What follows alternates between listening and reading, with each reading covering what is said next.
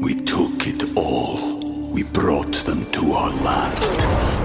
An endless night, ember hot and icy cold. The rage of the earth. We made this curse.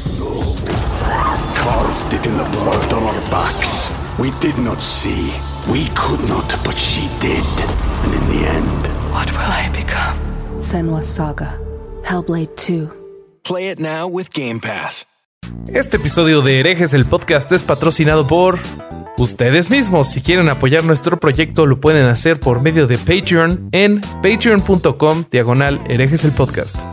¿Qué tal mis estimados herejes? Bienvenidos a Herejes el podcast, un espacio para conocer y discutir tópicos históricos, científicos, filosóficos, de actualidad y cultura popular desde el pensamiento crítico y la evidencia disponible, intentando siempre encontrar el humor y el punto medio. Este es otro domingo aquí con mis hermanos. Yo soy Bobby y como siempre me acompaña la versión latinoamericana del doctor Hugo Strange. Ale Vázquez Espiricueta. Muchísimas gracias, muchísimas gracias. Sí, muy, muy orgulloso porque eh, Hugo Strange igual está pelado y yo tengo mucho pelo abajo de la gorra. No sé, no, no entiendo la vinculación. Pero Voy a poner una imagen aquí, yo creo, de Hugo Strange para que nos comparen. Para que sepan. Aquí estoy diciendo The Goonies Ah. Never Say Die. Así que estoy listo. y eh, Durán se está preparando para lo que voy a decir. ¿Y qué mamada vas a decir ahora, güey? También me acompaña el Dorito en este paquetaxo llamado Herejes el Pe- Seas mamón. ¿Sabes lo que es un paquetaxo, Vasco? Sí, Claro. claro. que sí. Claro que sí. Claro que sí. Me ofende que me hagas esa pregunta con las veces que fui a México. Ah, no, no sé. no es que, bueno, eh, cuando, cu- cuando me preguntaste de restaurantes buenos en Ciudad de México, me sorprendió que no supieras de Cox Canal. Porque a la Ciudad de México voy poco, muy Ok. poco. Yo voy a Tampico, hermoso puerto tropical. A huevo. a comer torta de la A barra. huevo, güey.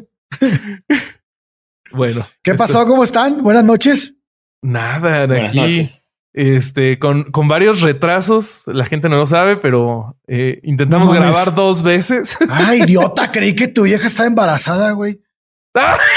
Yo dije, no mames, ¿cómo que? Verga, güey. Te proyectaste un poco, No, no. poquito. Sil no está embarazada, eh, aviso, aviso. Pablo No, Sil por no está favor, Ah, embarazada. cabrón. menos mal. este, Hombre, no mames. pero todo bien, ¿no? Yo, yo contento de, de hacer esto de nuevo. Y ¿cómo, cómo ven el episodio de hoy? Yo, yo la verdad es que no sabía ni por dónde empezar. A mí me generó muchísima, mu- muchísimo interés y atracción el tema. Lo empecé de cero. La verdad que no sabía nada ni de la historia ni de los personajes eh, y ni de, la, ni de las consecuencias, que es de lo que vamos a hablar hoy. Y la verdad que es, eh, es adictivo. Eh, yo le decía ayer a Durán que la historia de ustedes es Game of Thrones, no es la historia de otros Eso países sí. latinoamericanos, es Game of. Thrones. O sea, si, si hicieran una buena serie sobre la historia de México de 1850 a 1950, es espectacular. Es Hay una serie que se llama El vuelo del águila de Editorial Clio. ¿La viste? No, sé que existe, sé que existe. Es pero muy está buena. Es muy buena. Bueno, ahí va. Pero no abarca todo Ahí va. eso. Yo no lo he visto. No, es que es apasionante. Es apasionante. Aparte pienso que no tendría fin, ¿no? Larguísimo. Todavía No, lo que no. ocurre en México hoy en día es increíble, güey. Es así como, Sí. ¡ta madre! Supera la ficción. Sí. Sí, Pero la bueno. ventaja de ver, de ver lo, lo antiguo, y hoy, bueno, no, no lo dijimos, pero vamos a hablar de, de la revolución, es que lo podés ver con la distancia necesaria. Lo de hoy se sufre. Eh, lo antiguo se puede ya ver con. Así es. Si bien, obviamente, te dan pena las injusticias y las muertes innecesarias, que son un montón, eh, lo podés ver quizás o yo, porque soy argentino, pero creo que probablemente le pase a cualquiera que le guste la historia, lo podés ver como muy interesante y muy atrapante desde el lado de, de las traiciones, de, de las alianzas que nunca son permanentes, de las ambiciones de poder, de la intervención eterna de los Estados Unidos. Es, es apasionante, es, es, es, una novela de, que está al nivel de las historias, yo creo, de, de, de las sucesiones europeas eh, a los reinos, pero compactado en, en, muy poquitos años. Sí. Pero a mí, a mí me, me llama un chingo la atención cómo, cómo las cosas que ocurrieron cuando llegaron los españoles a conquistar lo que hoy es México y todo lo que el trabajo de Hernán Cortés, todo lo que hizo, los, este, la Quinta Real, por ejemplo, que del 20% que le daban al, al, al rey de los lugares conquistados. Esto a mí me, no me deja de impresionar cómo la, la cultura mexicana ha carecido de meritocracia de una manera abismal, pero desde sus inicios, güey. O sea, es, es, es este, cuando tú empiezas a leer la revolución, incluso cuando te pones a analizar lo que está pasando en el país hoy en día, es, es muy parecido eh, ese, ese poder que tenían de, este, de llegar a un lugar y, y, te das cuenta que, que, que México crece con terratenientes desde el principio. O sea, eran dueños de, de, de, de, de tramos completos, de pedazos completos del país. Y eso vamos a ver cómo nunca se va, güey. Nunca se va, porque luego va a pasar a la venta de, de, de, puestos políticos y luego el que llega al puesto político cree que lo que le costó llegar, porque le costaba una lana y, y, a, y a favores y todo esto, toda esta porquería de lo que conocemos en México como política, este, es, es, esta hambre de recuperar esa inversión por haber tenido ese puesto, pues los va a llevar a pensar que los puestos y, y, el erario público es patrimonio personal de quien está al mando del puesto. Y esto, y esto se ve en toda la revolución, güey. O sea, ¿no? Y te voy a agregar algo también, y, y, todos nuestros oyentes y los que nos ven en el resto de Latinoamérica seguramente pueden coincidir conmigo que estoy afuera de México. Eso no es eh, eso no es patrimonio exclusivo de México. Todos los países latinoamericanos hemos padecido de lo mismo. Hubo una conformación de la toma de las tierras y, de la creación de riqueza. Y la creación de riqueza se puede entender, pero del mantenimiento de esas riquezas a través del abuso de la ley y del abuso del poder y, de, la utilización de, la, de, las Fuerzas Armadas, que se repite en las historias de todos los países de Latinoamérica, de todos. Es, es, es este, muy fuerte como desde la conquista, como bien decís vos, eh, y yo creo que el mayor daño que hizo la conquista no es eh, el que se hizo, el que se pagó con sangre, sino el que se pagó con la cultura de, de la meritocracia y, de la, y, de la, y del ejercicio es. del poder. Así es. A diferencia de, de, lo que ocurrió en los Estados Unidos, en donde hubo que el que te, quería algo lo tenía que conseguir con su esfuerzo privado absolutamente. Y, si bien había corrupción y nada es impecable, pero los ingleses decían, vos y los americanos, vos querés llegar a, al oeste, vos pones tus fuerzas y pagá y hacé lo que tengas que hacer para llegar vos al oeste. Y después si llegas al oeste va a ser tuyo, porque te lo ganaste y vas a tener que contratar a los que llegan después que vos. Pero no fue eso lo que ocurrió desde que se benefició a algunos por sobre otros en toda Latinoamérica. Sí, definitivamente. Sí, es, es increíble, es increíble cómo también el, el, el, el ser una cultura desordenada. Porque somos una cultura muy desordenada. No más los mexicanos, sí. también la mayoría de los latinos. Pero este, pero en verdad en México se ve, al momento de estudiar su revolución, se ve claro la, clara la desorganización, claras los ideales personales, claros los, los, los, los pseudogrupos este, que buscaban ciertas cosas y que a veces ni siquiera eso era compatible con los demás, que lo único compatible era el que Porfirio Díaz cayera, ¿no? Uh -huh. Era lo único compatible entre todos y cada, pero cada quien traía su revolución en la bolsa. Y su y ego. Lo vamos ¿no? a ver, y su ego. Y lo vamos a ver porque es, es, una, es una lucha que no tiene un objetivo real y muchas consecuencias en común. Uh -huh. Totalmente. Eh, y creo, Creo que antes de que empecemos sería bueno recordarle a la audiencia que hoy lo que vamos a intentar hacer es más un análisis de si a nosotros nos parece que los ideales de la revolución se cumplieron o no, más que contar la historia de la revolución, ¿no? Sí, sí, y podemos empezar que la revolución probablemente no tiene ideales fijos.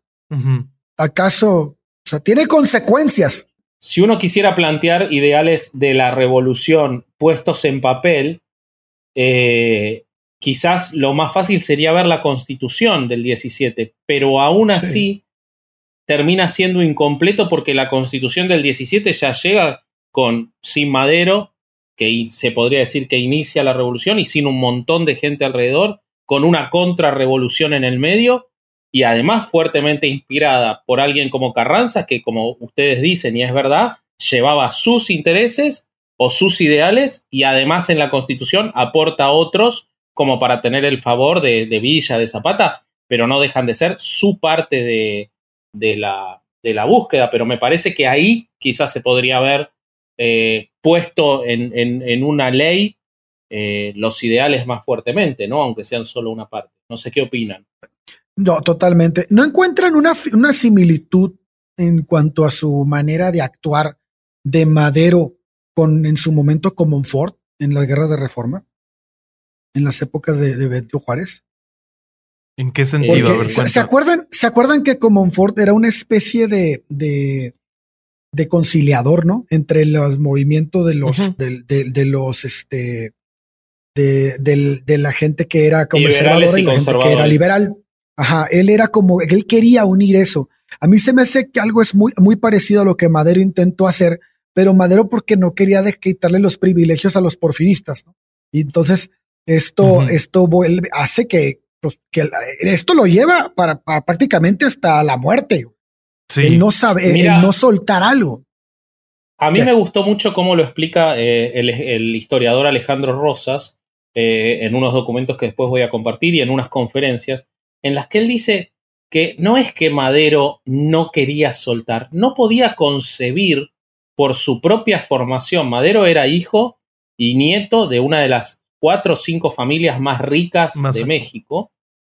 Y él no podía concebir la idea de que eh, hubiera mayores necesidades, que él planteaba una idea de igualdad liberal que dejaba afuera todas las necesidades, por ejemplo, que reclamaba Zapata, y yo creo que ahí empieza a plantearse, ya ahí se empieza a plantear el por qué no están claros, no está clara cuál es la revolución y nos podríamos sentar cinco horas solamente a discutir de qué hablamos cuando hablamos de la revolución, pero tampoco estaban claros por los propios propugnadores eh, los ideales, porque si bien en la carta en la que Madero convoca al 20 de noviembre, él habla de repartir las tierras para, eh, para quien las explota, no me acuerdo cómo, es la terminología. Para quien la trabaja. No termina No, me parece que no lo dice así. No, ese es el lema de Zapata. Ah, sí. Ese es el lema de Zapata. Eh, y, pero eso es lo que llama a Zapata a unirse a la revolución, esa parte del texto. Pero sí, la lucha del sur siempre fue agraria. No lo aplica porque no lo concibe, según Rosas, porque para él, dando eh, una mejora laboral a los trabajadores y, eliminando situaciones de esclavitud, ya era suficiente. No estaba en condiciones eh, de, de su conformación socioeconómica, cultural, eh, para pensar ni siquiera en eso, en, la expropiación, en, la, en quitarle tierras a unos para dárselas a otros. Él era un defensor a ultranza de la propiedad privada y quitarle a alguien hubiera sido violentarse a sí mismo, ¿no? Pero, ¿sabes qué? Justamente ahí a mí me gustaría recalcar cómo eh, las ideas que venían desde antes de Madero, después bajaron el, tono de, de, el tono radical que traían. Unas de las personas que empezaron como eh, del lado de los ideales de la revolución fueron los hermanos Flores Magón, que ellos eran periodistas, empezaron en movimientos estudiantiles y después eh, fundaron el periódico Regeneración y luego el hijo del Aguizote, creo, no me acuerdo. Pero mm, ellos estaban, entre sus ideales tenían la abolición de la propiedad privada y del Estado. Entonces, de eso a pasar a Madero, que, ok, sí mejoró las condiciones de los trabajadores, pero ya no vamos para más, como que baja de tono mucho, ¿no? Ellos eran los anarquistas, ¿verdad? Sí. Claro. Eh, ellos eran los que hablaban de la tierra para el que trabaja, que después lo toma Zapata, de hecho. Eh, pero ¿por qué, por qué consideras eso, Bobby? De ir a abolir el Estado y a no propiedad privada, a pasar a, a Madero, que, o sea, igual tenía que balancear las tensiones políticas, pero ya no fue a cumplir a, estos ideales. Bueno, yo siento que, que, se desvía y que a partir de esto, ya que Madero es presidente, la lucha se concentra un poco más, o bueno, mucho más, en ver quién tiene el poder a que en los ideales, ¿no? pues sí, lo que pasa es que los ideales no, es, no eran unos, o sea, cada quien tenía ideales distintos y todos querían ponerse colgarse el, el, sombrero, por ejemplo, ponerse el sombrero de los líderes de la, de la revolución, ¿no? y, la verdad es que no eran compatibles, no eran compatibles ni uno ni otro. Y, eso es lo que para mí es el, es el desorden del que yo hablaba antes de, de, empezar. Claro. ¿Qué pasó, Ale? No, que también para mí hay que agregar ahí, hay un punto que lo charlábamos con Alejandro cuando, cuando estábamos eh, preparando y, y, conversando, intercambiando ideas realmente eh, a mí me parece que un punto fundamental para entender por qué los ideales de Madero y de los anteriores a 1910 eh, no se terminan viendo después de 1914 o no se terminan plasmando exactamente como están planteados, es porque en realidad la primera revolución, o sea, por eso es muy complejo hablar de la revolución y por eso es muy complejo ver qué llegó hasta hoy o qué llegó a 1950 o a 1970. La primera revolución es una revolución muy cortita, de muy pocas batallas, en la que casi no hay sangre. Porfirio Díaz, en un hecho insólito para la historia mexicana de antes y de después, porque si lo vemos a Maximiliano o si lo vemos a Madero, o lo vemos a Obregón, o lo vemos a todos, Porfirio Díaz se va con toda su familia a Europa y no muere nadie en una revolución. Es, o sea, me, alegro que así haya sido y que no se haya eh, volcado sangre innecesaria, pero eh, no es una revolución eh, en lo que nosotros estamos acostumbrados y en lo que esa época representaba. Pensemos que estamos hablando prácticamente de la época de la revolución rusa, y ahí ya metí Rusia, pero Madero era una persona que los espíritus con los que hablaba, en realidad cuando se habla de su espiritismo, en realidad lo que le decían era cómo tenía que conducirse moralmente. Y cuando uno lee sus transcripciones eran, eh, un dictado de conductas morales y éticas que no le hubiera permitido derramar sangre innecesaria y menos de inocentes como podían ser los hijos o los nietos de Porfirio Díaz.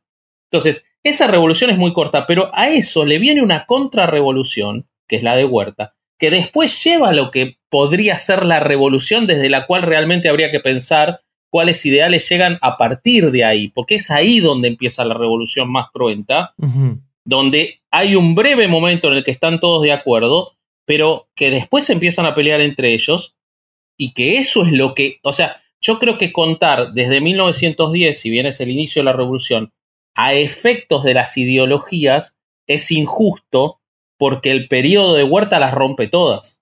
Entonces hay que contar de lo que se logra luego de Huerta, me parece. Es otra revolución completamente distinta. Exacto. no, de hecho, se, de hecho la, revolución de Madero no cambia muchas cosas, güey.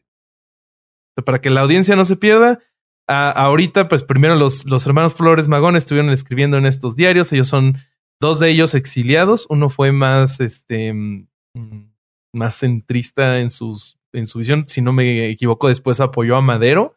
Krillman entrevista a Porfirio y en esta entrevista Porfirio dice que él ya no se va a reelegir. Mentira total.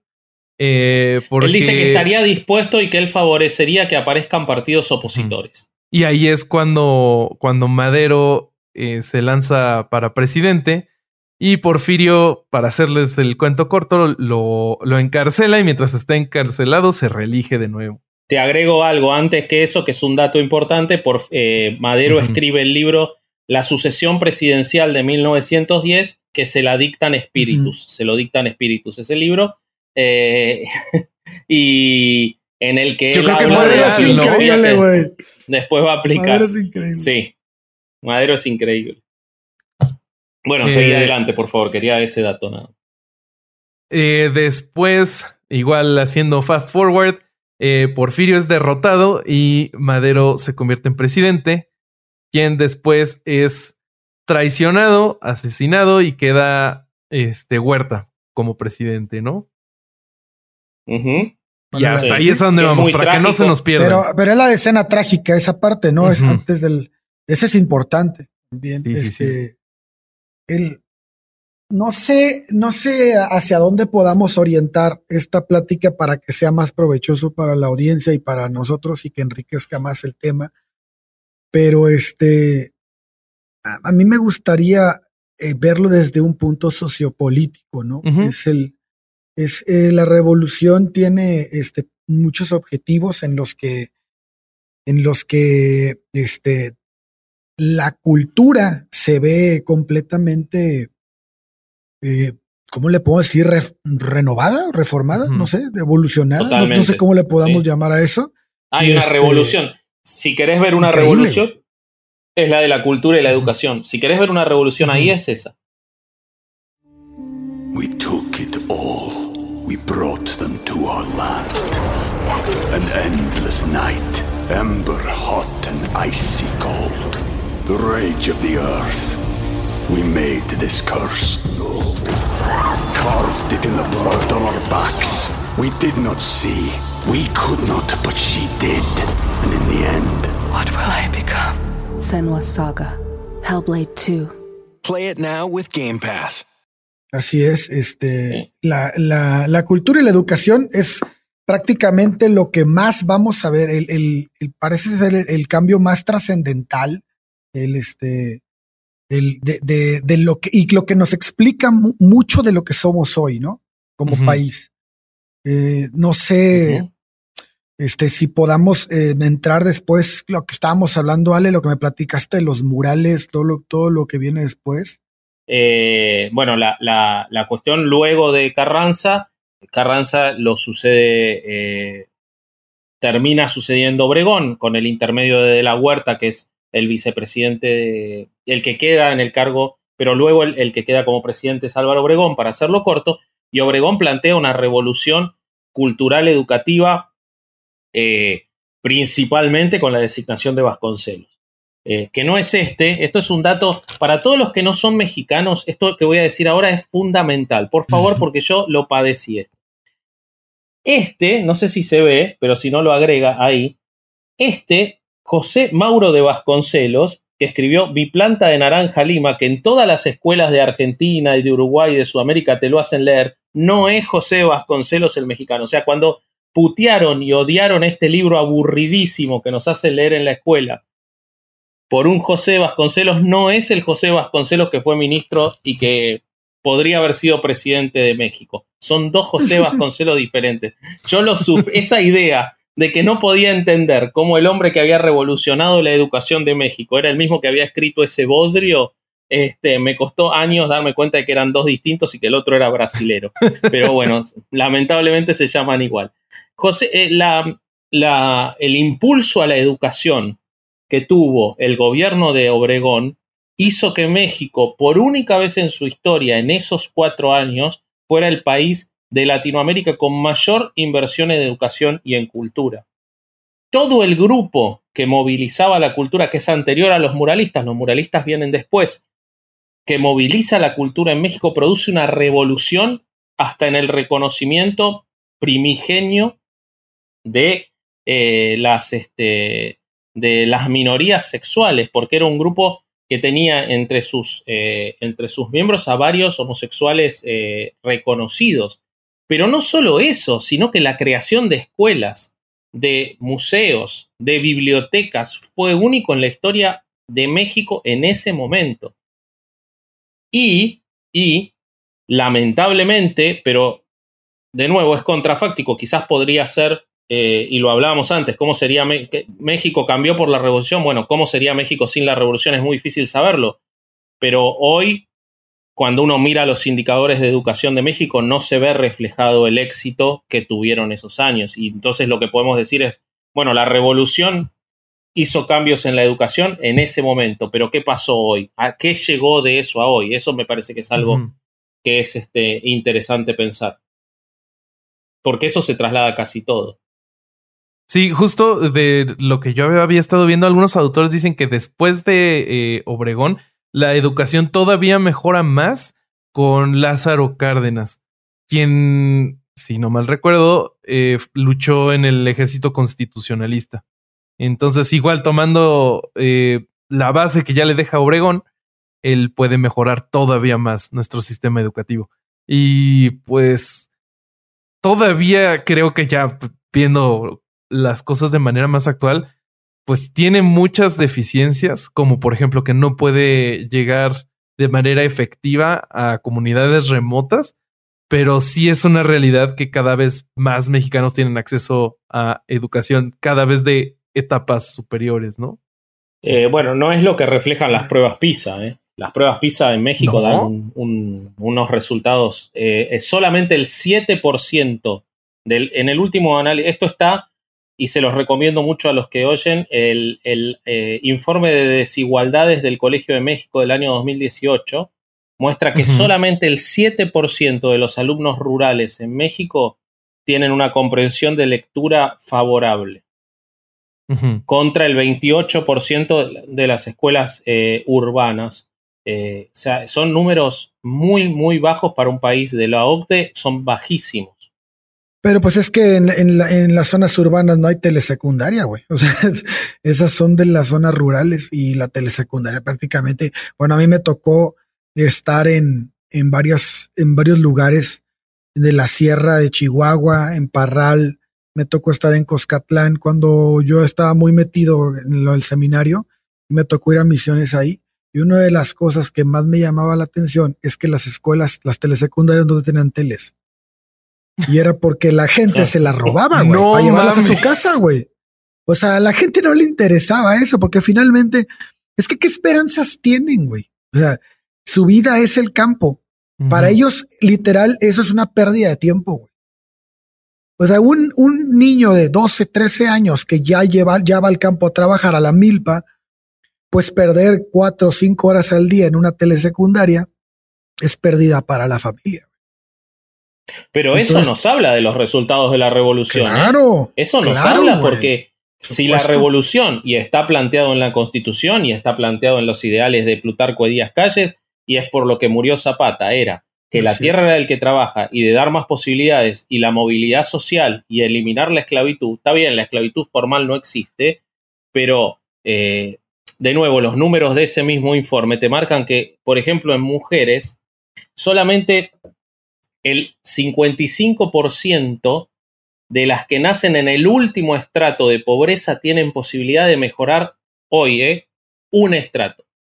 O sea, no, no, estamos hablando de pasar a que sean universitarias, estamos hablando de que pasen de ser empleadas eh, de la del peor estrato laboral en el campo o doméstico en las urbes a ser empleados de comercio, por ejemplo contra el 76% en los hombres de ese mismo estrato, que es, más alto, pero sigue siendo muy bajo. O sea, no existe movilidad social hoy, 100 años después eh, de la revolución. Y me parece que lo que está diciendo Ale da en el clavo porque vincula la educación con eh, la movilidad social, con el acceso a mejores posibilidades, eh, ni hablar de los que abandonan la vida de, todos esos lugares y los dejan para irse a vivir en eh, horribles condiciones en los conurbanos de las ciudades, ¿no?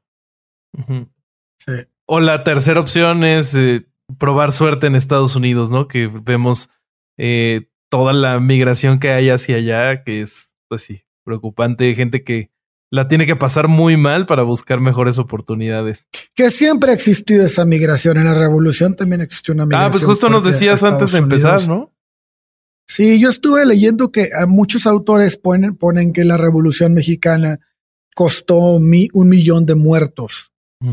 Y este, y hay otros autores que dicen que no, que, que hay que tomar en cuenta que, bueno, si bien es cierto, que aquí por aquí se los traje, es una estadística que dice que en el año de 1910, que es cuando estalla la revolución, en noviembre, 20 de noviembre, eh, había una población total de 15.121, hablando en millones, ¿no?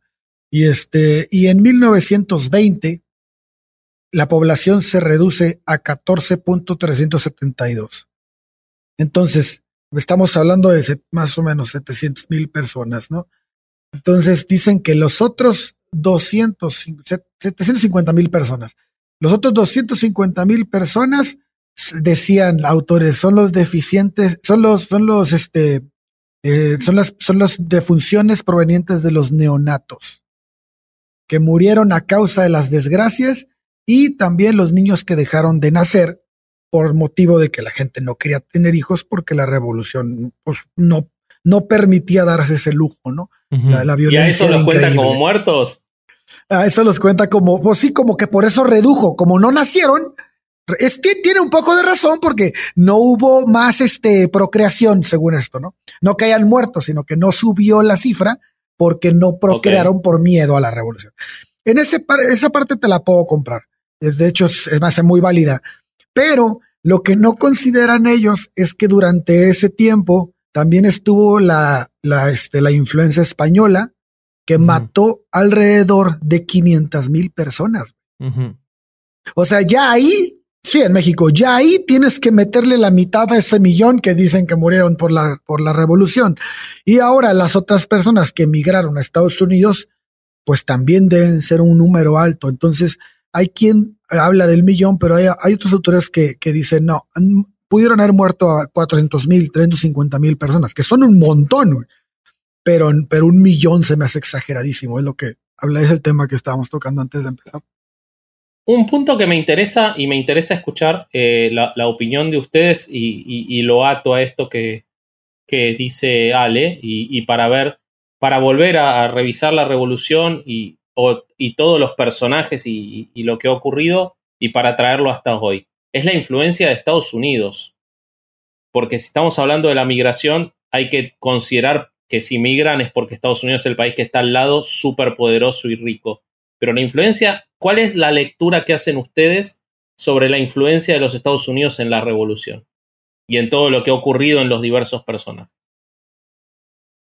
Pues que, pues a lo largo de la historia, Estados Unidos siempre es la mano negra que mece la cuna en muchas situaciones, ¿no? Porque, por ejemplo, yo, lo, lo, pregunto por lo siguiente. Eh, estábamos hablando de la constitución del 17 y en la constitución del 17 se habla de la eh, propiedad por parte del Estado del petróleo, ¿verdad? En el artículo 27. Y sin embargo, Obregón necesita asegurarles a los eh, americanos eh, la continuidad de sus actividades petroleras en territorio mexicano, porque si no, no lo reconocían como gobernante y de la huerta podía ah, eh, declararse a sí mismo presidente con el riesgo de que lo nombraran presidente. Bueno, yo lo que, lo que pienso es, ese es un, solo un ejemplo de cómo la influencia de los Estados Unidos marcó,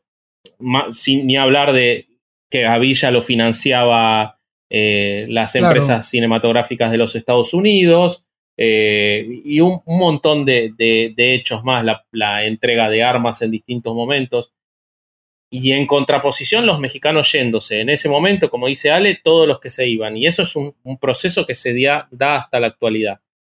Entonces, yo digo, la, estamos hablando de la revolución y estamos hablando de los resultados de la revolución y si fueron buenos o malos. No tiene una vinculación muy particular, como es muy particular la revolución de Estados Unidos, de México, el hecho de que estemos hablando de que un país que en su plena revolución no logra desvincularse de un vecino. O sea, hace una revolución, de hecho están las cartas de Villa con Zapata, eh, en las que le plantea invadir los Estados Unidos, Villa Zapata. y, Zapata en algún momento. De hecho, Villa, sí invadió. Claro, por eso. Bueno, es de eso es de lo que yo hablo, de, pero no invadió por nada, invadió porque él consideraba que había que hacerlo para la revolución. Yo pienso que Estados Unidos nunca va a dejar de jugar pues, un papel primordial en México, porque en México, pues es este, e, y más en esos momentos, era eh, prácticamente su minita de oro, güey. y si México, y era, y era, un país que tenía que controlar, güey, que no se le podía salir del guacal, que tenía que estar metido. Y este, y por ejemplo, lo del petróleo que dices tú, que luego viene Lázaro Cárdenas y expropia el petróleo, que no expropia el petróleo, sino que expropia la maquinaria, ¿no? Este, les quita todas las máquinas y todo, pero el petróleo no lo expropia porque el petróleo ya era, este, ya era del de México, del, del país, desde la constitución, ¿no? Entonces, que había sido mucho antes. Entonces, este, Sí, sí, el Estados Unidos siempre va a buscar, como en, la historia de México, siempre va a buscar jugar un papel importante y lo logra, y lo logra actualmente. Lo, siempre, lo ha logrado. Y, la revolución no va a ser, no va a ser el este. A mí se me hace que más bien lo son los cimientos del gobierno gringo a lo que hoy somos. De cómo está, cómo está involucrado en nuestro país. Creo que ahí es cuando más, este, cuando logra eh, no sé si, no sé si estén de acuerdo ustedes, pero para mí es cuando logra enraizarse en nuestro país. Cuando, cuando logra meterse de manera, de manera, este, hasta las entrañas y nunca más va a salir. Incluso hoy, ¿no? Hoy en día dependemos completamente de ellos. Justo estoy de acuerdo contigo, pero lo que yo creo es que lo hicieron como en dos etapas. Que primero fue eh, cuando invaden México y establecen que hay una superioridad militar y después que ya nos tienen de los hilos como marionetas y hacen lo que quieren con el país y lo que quieren con los gobernantes, ponen a quien quieran. Ya. Pero, pero, pero la venían cocinando desde, desde Benito Juárez, ¿no? Sí. O sea, el apoyo a Benito Juárez era porque era la única forma en la que, en una república, en la que podía entrar Estados Unidos a México. En un imperio, Estados Unidos nunca hubiera podido entrar. Sí, no, yo no, digo que fueron dos pasos, sino que ya había empezado desde antes y que termina de cimentarse en este momento. Bueno, en la revolución. Sí, en la revolución para mí es cuando se, se, este, se, se llega al control completo. Ale, y, vos eh, ayer me decías cuando estábamos charlando antes de empezar eh, que vos sí veías que había eh, cuestiones que habían sido eh, determinadas por la revolución y que habían implicado un cambio o una mejora en la, en la situación que, se traslada hasta hoy de, México en, Bueno, nada, si, si podés contarme sobre eso. No, no es, no, no, tal vez no, no sé si me expliqué, no me expliqué como quería, pero no es un, no son fines de la revolución que estaban, como dijimos, era un desmadre. La revolución era, era un, este, un conjunto de objetivos distintos, y, pero, lo, pero los resultados no, no todos son malos, o sea, hay muchos resultados buenos. Y lo que decías de la constitución de 1917 es un gran resultado, que probablemente en una entrada no estaba ni siquiera planeado a como resultó ser, pero nos deja ver los primeros derechos laborales, bueno, los, los, los, este, los primeros litigios más bien, ¿no? Este, las demandas obreras y campesinas eh, se recogen por primera vez con el constitucionalismo de, de esto, ¿no? De, de, de esta, de, de, mundial de la constitución de 1917. Entonces, para mí, esos son cambios muy trascendentales que, que, que definitivamente no pudieron haber ocurrido sin la lucha revolucionaria. O sea que hoy los vemos trasladados probablemente a un objetivo completamente, bueno, no un objetivo, sino que están dirigidos tal vez a algo distinto a lo que se pensaba al principio, pero para mí son los cimientos de, de, un, del país que si bien está, no, no puedo decir que somos un país organizado, si somos un país que tiene derechos que en ese momento pues no gozaban muchos países. La, Revolución Francesa fue la que vino a cambiar muchas cosas y México es una consecuencia de eso y, y ahora somos una consecuencia de esa, de esa revolución y para mí es, es, esos cambios son importantísimos. Pero te digo, si lo quieres ver como un objetivo fijo de que eso estaba, pues no, ya, ya, lo, ya lo hablamos de que ni siquiera los objetivos que se tenían como lo, lo agrario, pues resultó en algo positivo. Una, una cosa que me, me surgía, eh, perdón porque sea el que hace las preguntas, pero siendo el no mexicano es como que no tengo la vivencia, tengo los textos nada más y ustedes sí tienen la vivencia. Eh, pero yo, yo repaso, ¿no? Entonces, eh, la Revolución Mexicana es una revolución muy interesante, sí, y muy, muy apasionante, muy difícil, como decíamos, de definir en años, ¿no? O sea, podemos marcar que empezó en 1910, es casi imposible decir cuándo terminó. Supongamos, supongamos que terminó, como nos decía Alejandro, no sé qué autor era, que decía que terminó alrededor de 1940. Alan Knight. Eh, ¿Quién era? Ok, eh, supongamos eso, ¿no? Fue una revolución eh, que afectó a todo el país, que afectó sus estructuras desde la base y que uno de los puntos que hace surgir esa revolución es la profunda desigualdad que había en el porfiriato, que en, la cual había gente absolutamente excluida en la peor de las pobrezas y gente muy, muy, muy, muy, muy rica. Una cuestión que, no puede resolver más. Sí. Ah, perdón, nada más para como anotación, que en aquella época la mayoría de los mexicanos vivían en condiciones bastante precarias. Las actividades como pues, la agricultura, la ganadería, la minería, estaban basadas completamente en sistemas feudales. Entonces, Totalmente. Mientras, mientras, mientras que en las ciudades los obreros eran explotados sin que tuvieran un solo gramo de derechos laborales. Ese es el punto al que iba. Lo feudal es el punto exacto a lo que iba. ¿Qué revolución ocurrió en esos mismos años si nos vamos a, de, de, lo que decíamos del 1910 a 1940, 1950? La revolución rusa segunda vez que nombro a Rusia, pero es importante estos ya estoy aquí para allá, eh, güey. Y luego. La revolución rusa parte de los profundos feudalismos, del absoluto poder del rey de los, y de la pequeña burguesía rica y de los descastados absolutos. La revolución china de Mao Zedong parte de exactamente lo mismo. La revolución cubana, si nos vamos 20 años después, pero no es tanto, parte exactamente de lo mismo.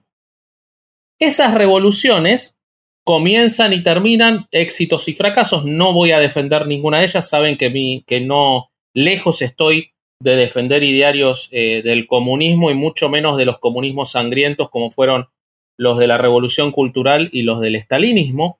Pero si hoy vemos el índice de Gini de cualquiera de esos tres países, da una mejora sustancial en la desigualdad, sustancial. o sea, no están ni de lejos en los países más desiguales del mundo, ni Rusia, ni China, ni Cuba. Y México sigue siendo uno de los 10 países más desiguales del mundo. ¿Qué pasó? Claro, claro, y ahí es lo que yo te decía hace ratito, o sea, que, que es que, por ejemplo, el, hecho de los sistemas feudales, pues eso proviene de cómo se repartió la tierra cuando se llegó a México. y, y, estamos hablando desde Hernán Cortés, lo que hablábamos del 20% de la quinta real que luego lo vamos a ver trasladado a los puestos políticos, güey. O sea, eso no hay, no, no hay mucha diferencia en eso, güey. Es el, el, hecho de que antes eran dueños, eh, terratenientes de miles de miles de hectáreas y de, terrenos enormes, y a los indígenas los tenían ahí aventados en un rincón, y luego este, esto viene a cambiar con la revolución, a cambiar, y, y, lo que pasa es que se, el terreno se vuelve puestos políticos un pequeño ejemplo de cómo era más o menos para que la audiencia se dé una idea. Durante el porfiriato, por decreto de Porfirio, a, a los yaquis se les mandaba traer como esclavos hasta Yucatán para que trabajaran en haciendas de Enequén porque se había denominado que ellos eran más fuertes y las tierras que les pertenecían se les repartía a los amigos de Porfirio. Así de cabrón. Qué feo, güey. Sí. Pero, pero eso no lo cambia Madero, güey. O sea, cuando Madero llega al poder, no lo cambia, güey. O sea, es eh, eh, por eso, por eso lo que dice Al es muy acertado. La lucha revolucionaria no la puedes meter en un solo cajón a toda, güey. o sea, de, hablar de 1910 a 1940 y decir la revolución mexicana, para mí está restando la importancia a muchísimas cosas y dándole valor a cosas que no la tienen. Por ejemplo. Mm. Por ejemplo, el gobierno de Madero. Otro punto que hace que, que no se pueda englobar es lo, lo, diferente que fue la lucha contra el poder eclesiástico. En algunos momentos fue solamente formal. La de Plutarco y las calles. Claro. Ahí fue, ahí fue muy fuerte, pero, pero luego lo sucede eh, eh, en, en, la conformación del PRI, que creo que es un punto importante a tratar, porque el PRI es o del éxito o del fracaso de la revolución, creo que el eje está puesto ahí también, porque son los que luego lo llevan hasta en su nombre, pero pasan de ser marxistas a ser eh, socios de la iglesia, ¿no? Por lo menos en el interior de, del país. Claro, y esa, esa lucha, es, es, ese comentario que hiciste el otro día me, me, gustó mucho y por eso lo voy a traer al, al aire, que es eh, México ha peleado. Lo lindo que te quedó el tatuaje. no, que, la, que México cómo ha combatido a la iglesia y qué poder tiene la iglesia, ¿no? Qué poder. Y lo que me dijiste después de imagínate el poder que tendría si nunca se hubiera combatido a la iglesia, si no hubiera existido las guerras de reforma, si no hubiera existido este, la, la, guerra cristera, ¿qué sería la iglesia hoy en día, güey? Gobernarían. Como decía Bobby, sería una teocracia. Sería una teocracia como las, las islámicas que hay en Medio Oriente, pero aquí sería el, el catolicismo el que, el que regiría. Es que sí está bien cabrón, güey. Esa, esa guerra cristera, esa guerra cristera me tocó, les platicaba que cuando estaba en el seminario, me tocó platicar con el padre Chepito. ¿Quién te tocó cuando estabas en el seminario? ¿O lo vas a contar por ti? Le decían ¿El padre qué? Se llamaba José y le decían Chepito. Ah. Y, el, y, el, padre, el padre, el padre Chepito. Chepito. Déjenme les cuento, chingado. Era argentino, era argentino. Era argentino. Era argentino este, andaba mandando ahí likes a las brasileñas. Ah, no, no, ese es otro. ese es otro cura. Ese es otro cura argentino. ese es otro cura argentino. Ya hablaremos ah, de él, ya hablaremos de él. Las historias que se cuentan en Buenos Aires de, los likes que mandaba en, misa. Tan chico cuando era vergüenza. No salió Francisco. Oye, déjenme les platico. El bueno, padre Por lo menos le gustan mayores de edad. Sí. Al menos, al menos. Este, el padre Chepito nos decía, bueno, me tocó platicar con él varias veces y, me decía que cuando él estaba, cuando él era seminarista, lo encerraban en los seminarios abajo, en los subterráneos, para que no los agarrara la, la guerra cristera, el, este, el gobierno de Plutarco y las calles. Y decía que había un guerrero, un cristero que le decían el 14, y que ese güey había matado a 14, este, a 14 soldados del ejército, él solo, y por eso, y por eso lo, lo apodaban el 14. Y era muy conocido en ese momento. Y platicaba, y podía pasarse toda la tarde platicando sobre lo que él vivía, cómo tomaba las clases a la luz de la vela, y cómo, y cómo, pero te lo platicaba con un, obviamente, pues desde el lado que de la iglesia, ¿no? Cristero. como, Claro, que como, como que el gobierno de Plutarco y las calles había sido como el diablo y ellos eran unas víctimas del, del gobierno. Pero este, pero qué importante la guerra cristera, güey. O sea, eh, esto que estábamos hablando ahorita de, de dónde estaría la iglesia ahorita, qué habría pasado. Y no, y no estamos justificando muertes, güey. Estamos hablando del movimiento ideológico, ¿no? Pero hay algo muy paradójico y de lo que vos decís eh, lo que contás del 14 y todo, no me llama la atención. Si vos mirás los números de la guerra cristera, murieron más soldados que cristeros. Ah, claro, claro. O sea, eh, la guerra formalmente la ganó el Estado, pero en realidad eh, generó en los fieles a la iglesia una, una, una refidelización fuertísima.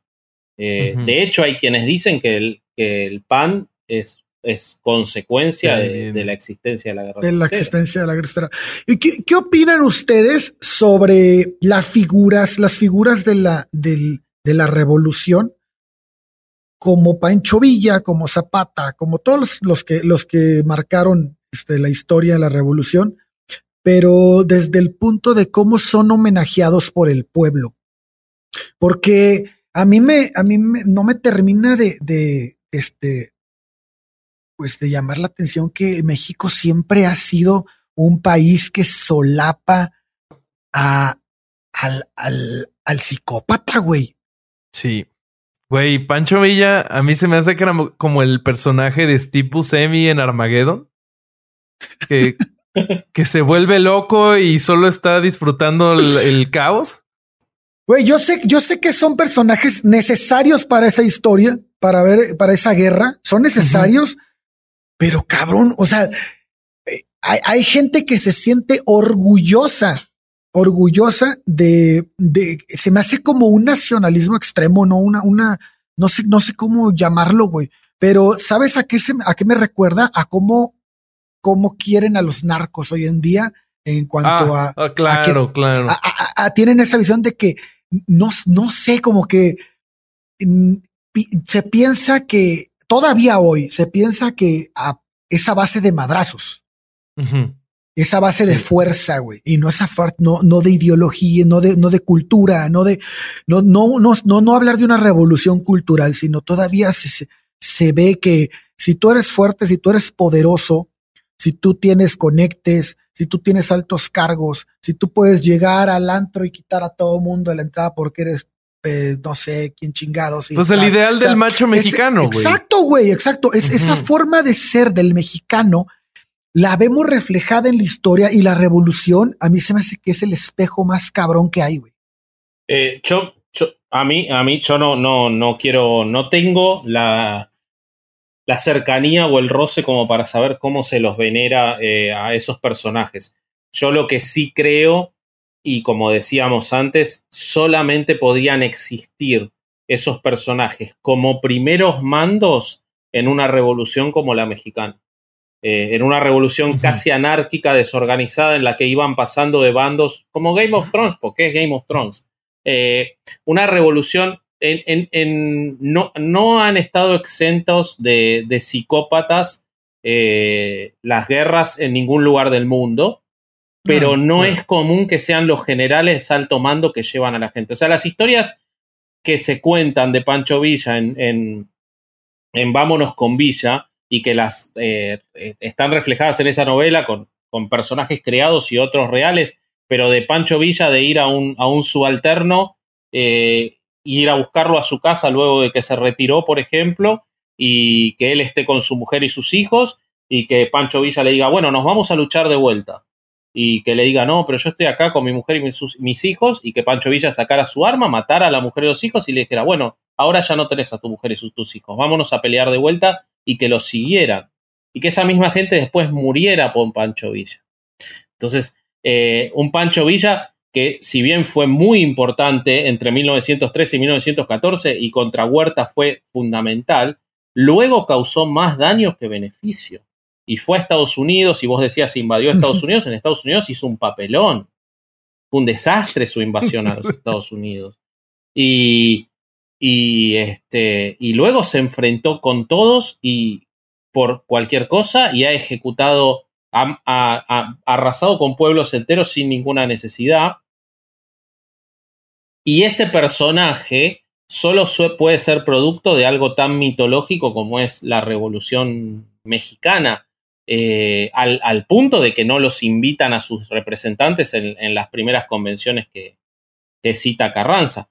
O un Zapata que estaba tan obsesionado con la, con la traición que ha llevado a, a, tan obsesionado con la traición que en, el momento en el que Guajardo lo traiciona, antes de que lo traicione, la prueba que le pide a Guajardo de fe es que ejecute a 50 de sus soldados.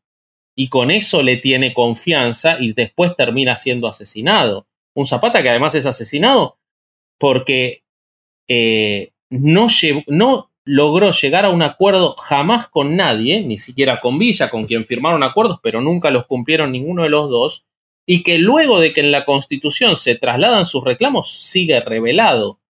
Entonces, en el que lo que realmente ves es paranoico, ¿no? Su intención era la revolución, no el resultado. Sí. Yo creo que ahí se diferencian, cuando vos preguntabas qué opinamos de los personajes, yo desde mi visión de, de, afuera, yo creo que ahí se diferencian un poco Carranza, que tenía una visión eh, más está, del Estado, y definitivamente Álvaro Obregón. Creo que Obregón es un personaje que si bien parte de todo eso, pierde un brazo en la revolución, que de hecho era un tipo muy gracioso y decía, si quieren encontrar mi brazo, no sé si la escucharon esta anécdota, pero Obregón decía, si alguna vez quieren encontrar mi brazo, vuelvan al campo de batalla donde lo perdí y levanten una moneda de oro que mi brazo va a venir solo, de tanto que le gustaba el dinero. Eh, eh,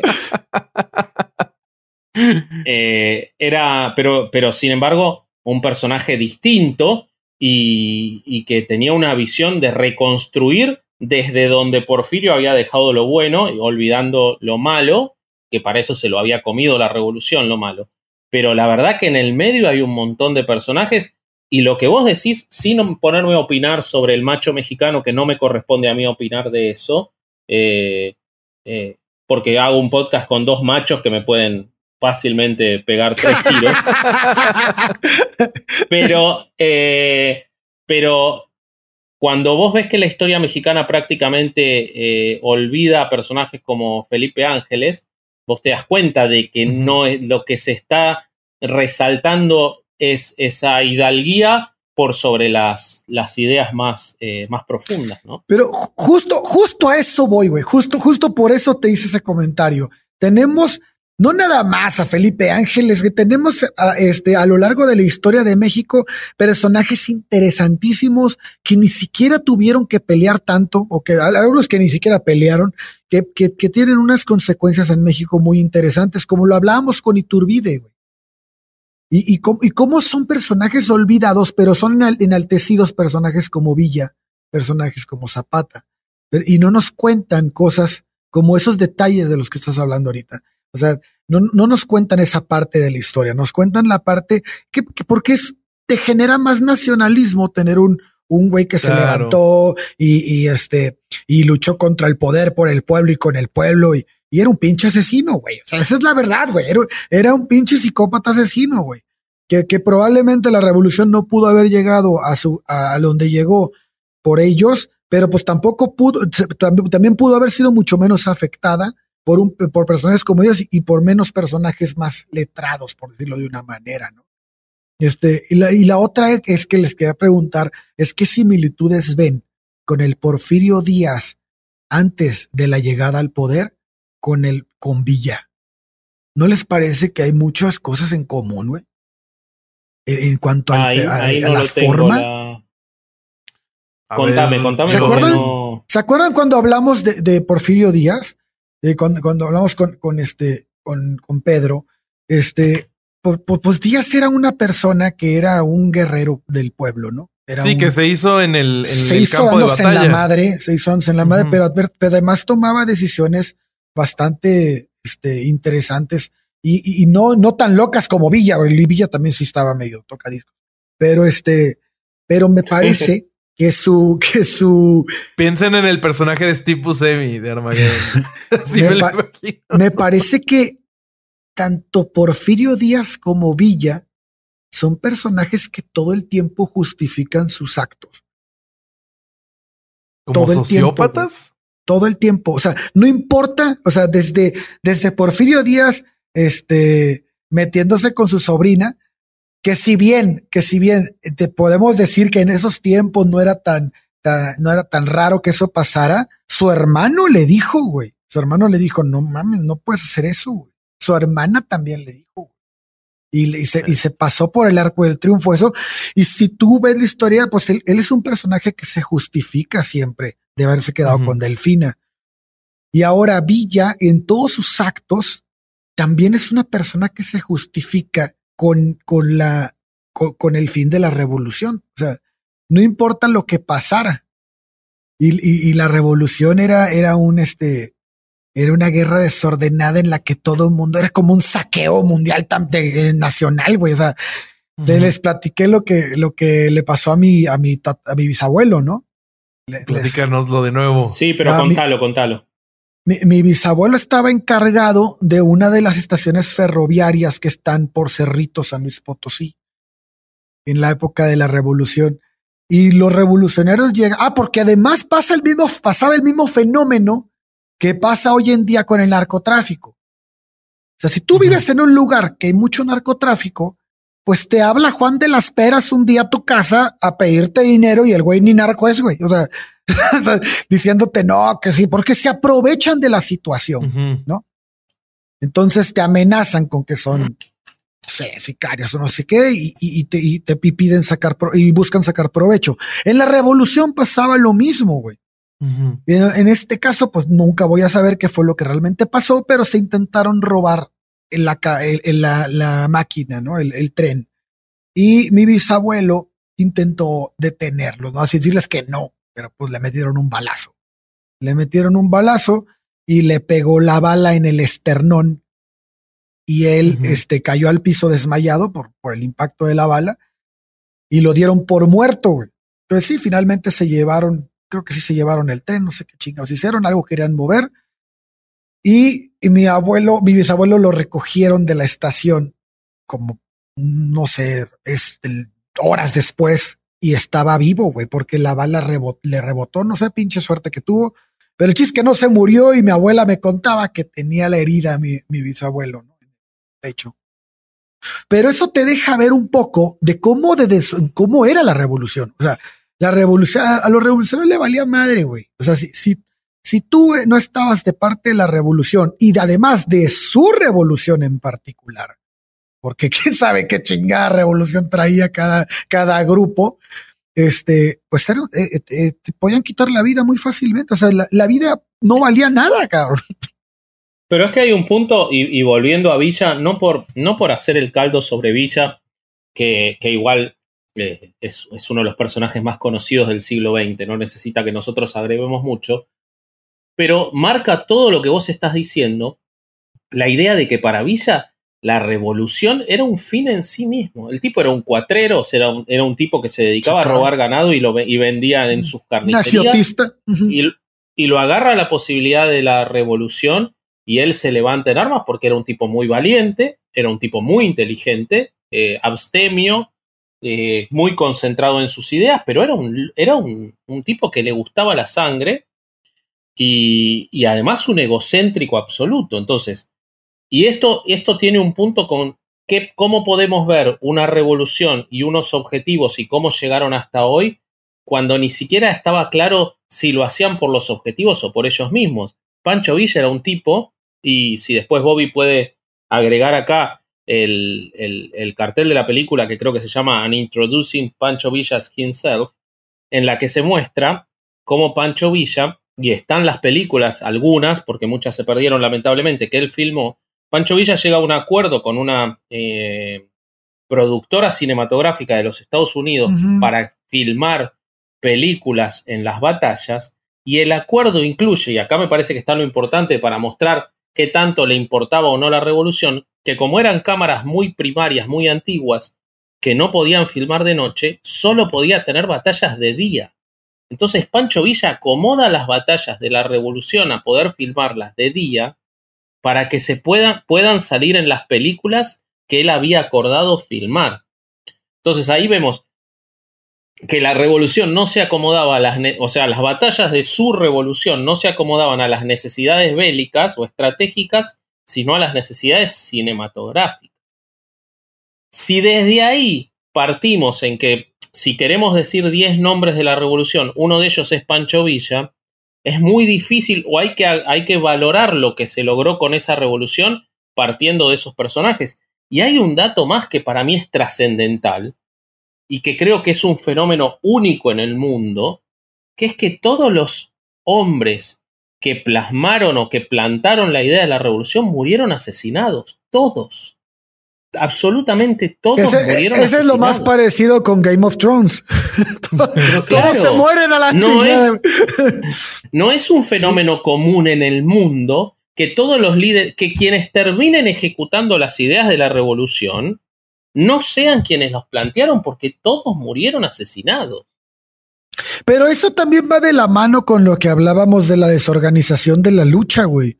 Al haber tantos, tantos, este, tantos fines distintos, pues unos se mataban entre otros porque todos querían que su fin fuera el que realmente terminara en el trono revolucionario, ¿no? En el, en el, ese, ese, ese, se me hace que es así como, ah, este, me, me, me voy a hacer aliado de este güey, aunque tenga intereses distintos, pero vamos a chingarnos a este otro tercero, y ya cuando me lo chingue, ya se la armo de bronca a él. O sea, es, es, era, era una, una lucha interminable, güey. ¿Sabes cómo me lo imagino, güey? Como lo que decía George Carlin sobre la guerra. Que la guerra eran un montón de tipos que se sacaban el pito y lo mecían y a ver quién lo tenía más grande. Bueno, algo. Es que es una lucha de egos. Lo que está hablando Ale del, de lo del cine que hacía Villa, eso es, eso es la, la, máxima del ego, ¿no? Quiero que me graben y voy a pelear de día para que me graben bien. No mames. me vale madre si se mueren más. Pero voy a salir en la cámara. No, bueno, lo de que se muriera gente creo que es lo que más le valía madre. O sea, eso, eso ni siquiera estaba contemplado así como que claro que le pudieras mover tantito el, el, este, la, la conciencia, ¿no? Para nada. Por eso yo pienso que era un sociópata, güey. Ese güey no tenía empatía, güey. Sí. Bueno, a, mí me gustaría, antes de, de, cerrar este tema, que hablemos un, un poquito de, de si me gustaría escuchar la opinión de ustedes sobre estos ideales de los que hablamos al principio en la desorganización de la guerra revolucionaria, este, y para analizar si se cumplieron o no, si si consideran como ideales, podemos considerar como ideales los, los derechos agrarios, los derechos laborales, o qué opinan ustedes, que será suficiente o, o qué, qué otros, qué otros ideales creen que podríamos obtener este, de la lucha revolucionaria que, que hayan sido, porque no todo es consecuencia de la revolución, no todo lo que pasó después de 1920, 1940 es consecuencia de la revolución, pero ¿qué sí sería para ustedes? Pues estoy de acuerdo contigo en laboral y agrario y le sumaría además eh, el ideal de la no reelección, que es la lo esclavitud también, ¿no? lo pondría junto con lo laboral, aunque en realidad pues, ser esclavo no es, no debería de entrar en lo laboral, es esclavitud y ya. Pero sí, esclavitud y, la no reelección. Educación también, ¿no? Lo, tocamos durante el capítulo. Educación definitivamente, el, acceso a, condiciones eh, de salud garantizadas por el Estado también. Eh, yo creo que, eh, yo, yo, creo no, yo, yo en cuanto al punto que decía Bobby de, de, la no reelección, quizás y que viene además desde Madero y desde su libro eh, que, que decíamos antes, en realidad Madero no, de los espíritus que se lo dictaron, pero eh, quizás es donde mayor éxito logró la revolución, en el punto del, de la, del funcionamiento político de las instituciones. Si bien durante 70 años fueron dominadas por un solo partido, eh, es uno de los pocos países de Latinoamérica que no tuvo golpes militares, en los cuales permaneció cierta forma de democracia a la mexicana y a la, a la forma del PRI, pero hubo una democracia, hubo una variación de gobiernos y, y creo, y no hubo reelección, no se modificó eso desde 1910 para acá. Eh, al único que habían reelegido fue al pobre Obregón y lo mataron antes de, sí, que asuma, Álvaro había habido un pero hubo un mandato en el medio de Plutarco Elías Calles, no fue eh, inmediato.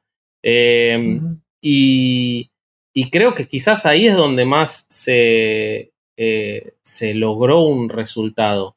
yo creo que en educación, la, habiendo tenido avances enormes con relación al resto, después tuvieron un retroceso hay que ver qué hubiera pasado si no existía la revolución. Probablemente estaría peor la situación, pero la realidad es que hoy los índices para ser un país tan rico como es México y tan competitivo como es México, los resultados educativos son muy desiguales, muy desiguales. Hay gente que está en, eh, todavía en 1980 los índices de analfabetismo eran altísimos o sea, para la gente nacida en 1980, nuestros contemporáneos. Eh, y, y creo que, bueno, en el acceso a la salud los números tampoco son favorables. El, eh, el que no está en una situación de empleo en blanco eh, con, con, con, cierta seguridad laboral no tiene tampoco acceso a la salud porque no está garantizada la salud universal. O sea que yo creo que los ideales de la revolución que plantearon metas a seguir y que en muchas cosas seguramente mejoró la situación anterior a la revolución, todavía tienen deficiencias enormes. Hoy en día. Con respecto. Sí, hoy en día. Pues justo yo coincido contigo de que, eh, Vasco, de que los todos estos cambios en su momento sí fueron muy positivos, pero yo veo a México como que de repente se quedó atorado en el tiempo y sí eh, las personas que, que, construyeron esta la, la, ideología con la sobre la que se construyó la que se construyó la revolución se enteraran estarían contentos pero al mismo tiempo se habrían dado cuenta de que les faltó imaginación no por ejemplo si se enteraran de, que, de cuántas universidades tenemos, cuántas preparatorias y secundarias, se pondrían muy felices, yo creo, pero también estarían bastante tristes de tanta gente que no puede acceder a, una educación, que no tiene acceso a la salud o un trabajo digno, ¿no? A pesar de que ya no existe la esclavitud. Entonces, pues qué bueno que hubo cambios muy positivos, pero pues no deberíamos de estar congelados en el tiempo ahora en 2020. ¿Tú, Durán, qué opinas? Eh, yo, yo creo que yo insistiría en que ha sido tan, tan cruda, tan sanguinaria, tan complicada de conseguir, tan, tan, este, tan costosa la lucha por el poder, que cuando se llega al poder ese poder no se usa para los fines que estaba, que, se había empezado.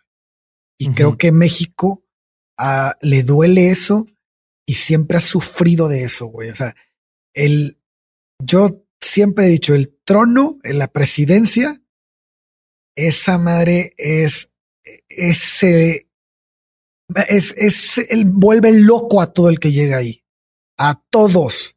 Y pienso que es por tan, mira, ¿cuánto le costó a Juárez llegar a la presidencia? ¿Cuánto le costó a Porfirio Díaz llegar a la presidencia? ¿Cuánto le costó a Madero? ¿Cuánto le costó a Huerta? ¿Qué, le, qué les costó? ¿Qué hicieron para llegar ahí? ¿Qué hizo nuestro presidente para llegar ahí?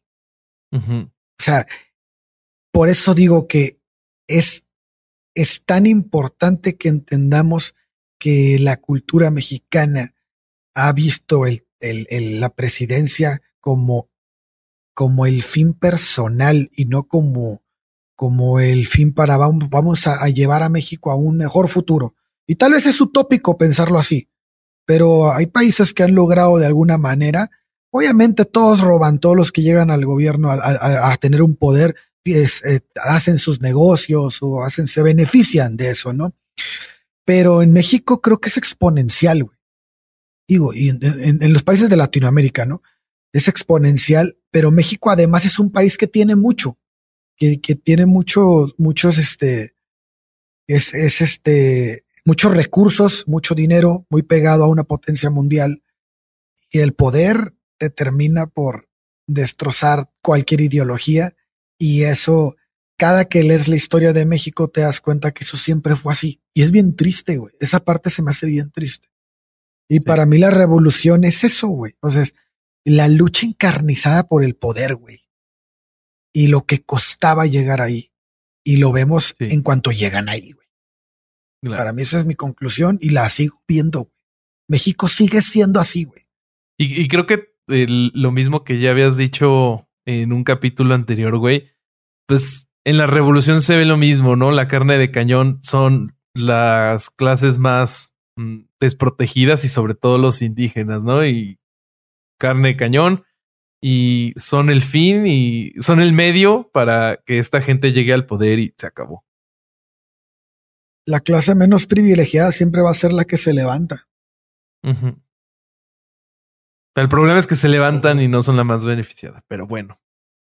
Espero que les haya gustado este capítulo. A nosotros nos divirtió mucho la plática. Entonces, ah, nos, nos pidieron saludos. Eh, Leo Martínez nos pidió saludos. Saludos, Leo Martínez. Saludos, Un abrazo. Saludos, Leo. Y, y creo que ya. Síganos en todas las redes sociales para ver nuestros memes. Que se hizo viral, Bobby esta semana se hizo viral con un meme. Por favor, todos compartan el meme de Bobby sobre Disney más, que ya tiene 5.500 reproducciones. No lo ha hecho para herejes, pero para él mismo sí lo hace. Un meme tiene 5.500 reproducciones. Les pido a todos los que nos están oyendo que compartan el meme a de Bobby. Queremos que, queremos que Bobby se haga famoso e infame y que venga Disney y lo demande por usar imágenes de Jurassic Park con Disney. Este, Steven Spielberg es el que me va a demandar. que lo demanden todos, que lo demande Wayne Knight, el que aparece en el meme, que lo demande Spielberg y que lo demande Disney a Bobby. Eh, así que bueno, nada, síganos en todos lados. Y ahora Bobby va a decir bien la frase de cierre y todo. Claro que sí, porque este fue otro domingo de no ir a misa y escuchar herejes el podcast. Ay, lo dijo de corrido, güey. Güey. Es que ya lo tengo escrito aquí, güey. Hijo de la chica. Ah, Sí. Bueno, adiós. pues, eh, bye.